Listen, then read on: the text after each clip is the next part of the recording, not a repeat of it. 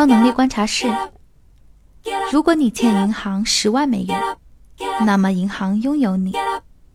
如果你欠银行一亿美元，则你拥有银行。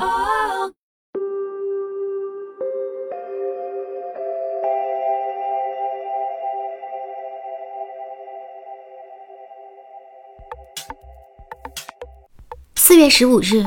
据智通财经，加密货币借贷平台 Nexo 表示，已与全球支付公司万事达合作，推出其所谓的世界第一张由加密货币支付的信用卡 Nexo Card。四月十三日，据国家新闻出版署官网显示，二零二二年四月首批国产游戏版号下发，共四十五款国产游戏获批。上一次国产游戏获得版号。是在二零二一年七月二十二日，总共时隔二百六十三天。四月八日，据新浪科技，硅谷顶级投资人 Peter Thiel 在演讲中预测，比特币价格未来将上涨一百倍。他还谴责了巴菲特和摩根大通 CEO 之前对于比特币的质疑态度。四月六日，胡润研究院发布胡润全球房地产企业家榜，香港首富长江实业。九十四岁的李嘉诚以两千零五十亿元的财富成为全球房地产首富。恒基兆业九十四岁的李兆基以一千七百亿元排名第二。碧桂园四十一岁的杨惠妍以一千六百五十亿元排名第三。财富下降最多的为恒大六十四岁的许家印，减少一千五百亿元。四月五日，据中国基金报，近日。四川绵阳放了个大招，除了常规的放宽公积金购房使用条件、提高预售资金使用效率等，对二胎、三胎家庭购房直接给予补贴，即购买新建商品住房的，按建筑面积给予每平方米两百元的财政补贴。四月九日，智联招聘发布了二零二二年第一季度中国企业招聘薪酬报告，数据显示。一季度全国三十八个核心城市平均薪酬为一万零一十四元每月，其中北京一万三千三百六十九元每月，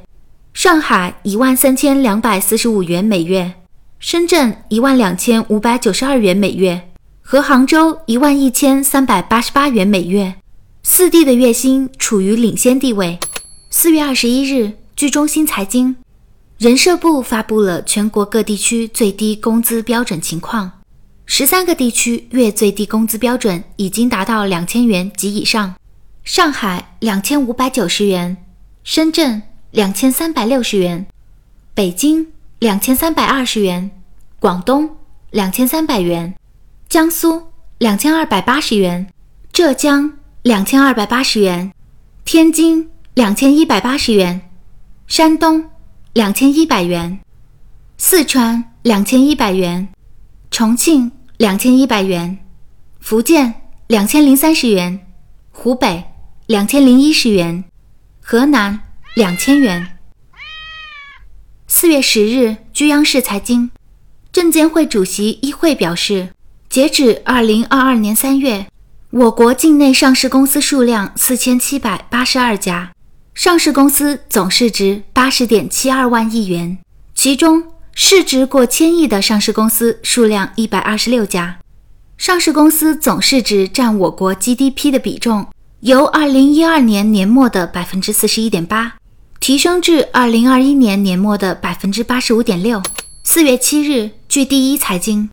北京师范大学中国收入分配研究院数据显示。人均可支配月收入在一万元以上的家庭占比仅为百分之零点六一，人均可支配月收入在五千到一万元区间的家庭占比为百分之四点五二，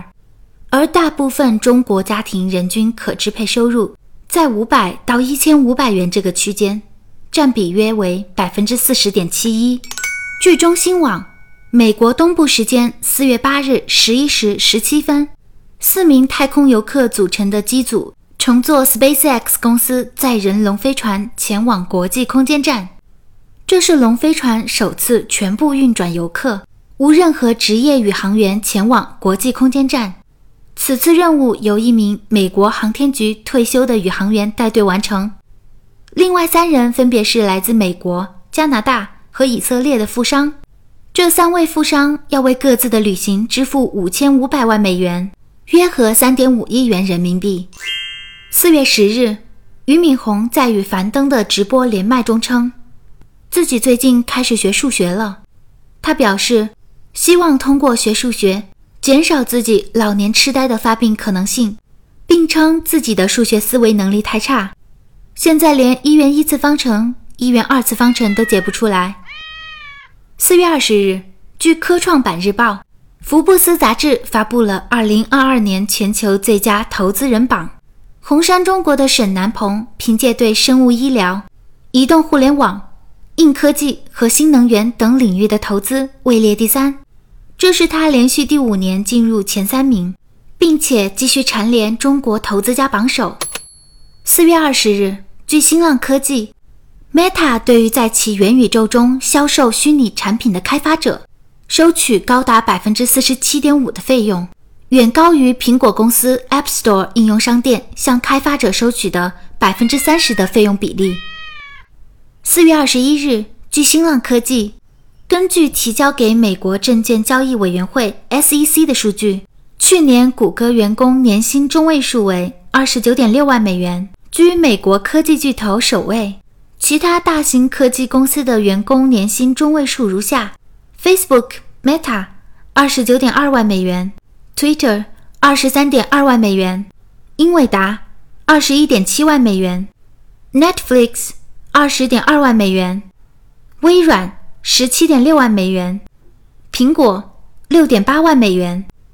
亚马逊三点三万美元。